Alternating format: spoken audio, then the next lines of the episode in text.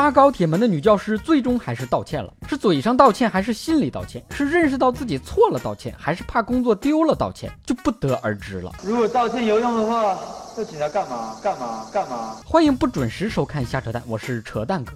扒高铁门不算什么，还有一男子打幺幺零报警，说自己赶不上火车了，让警察叔叔通知火车等他二十分钟。稍微等我一下，我二十分钟就到。警察叔叔很感动，然后拒绝了他。您提出的让列车等待，这个没有办法做到。你自己想办法。男子立马叫嚣：“不是你什么态度啊？不是有困难找警察吗？赶不上车的话，我要经济损失你们赔偿吗？你你等着，你你警号多少？你不告诉我是吧？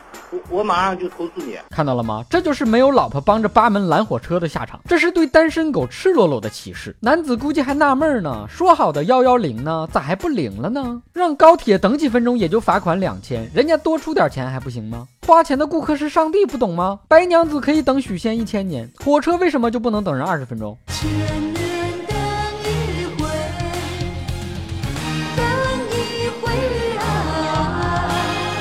哥们儿，你当高铁是出租车了，招手就停，干脆取消列车时刻表算了，人齐了坐满了再走。来来来，还差两位，走了走了，别说等二十分钟了，一分钟都不能等，迟到了就要承担损失，让你知道痛才能长教训。我再等一分钟，或许下一分钟能够感觉你。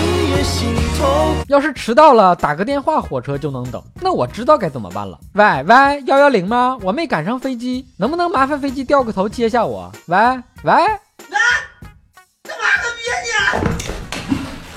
好多人觉得，怎么感觉这事儿不像真的呢？世间怎么会有如此智障？是道德水准限制了我的想象力吗？世间的智障远比你想象的要多得多。看看赶回老家读初二的 PG One 的部分粉丝就知道了。紫光阁饭店的地沟油炒饭还好吃不？以上部分内容纯属瞎扯淡，认真你就抓瞎了。喜欢的朋友别忘了转发飞弹幕，双击六六六。微信公号瞎扯淡，关注一波，点个赞。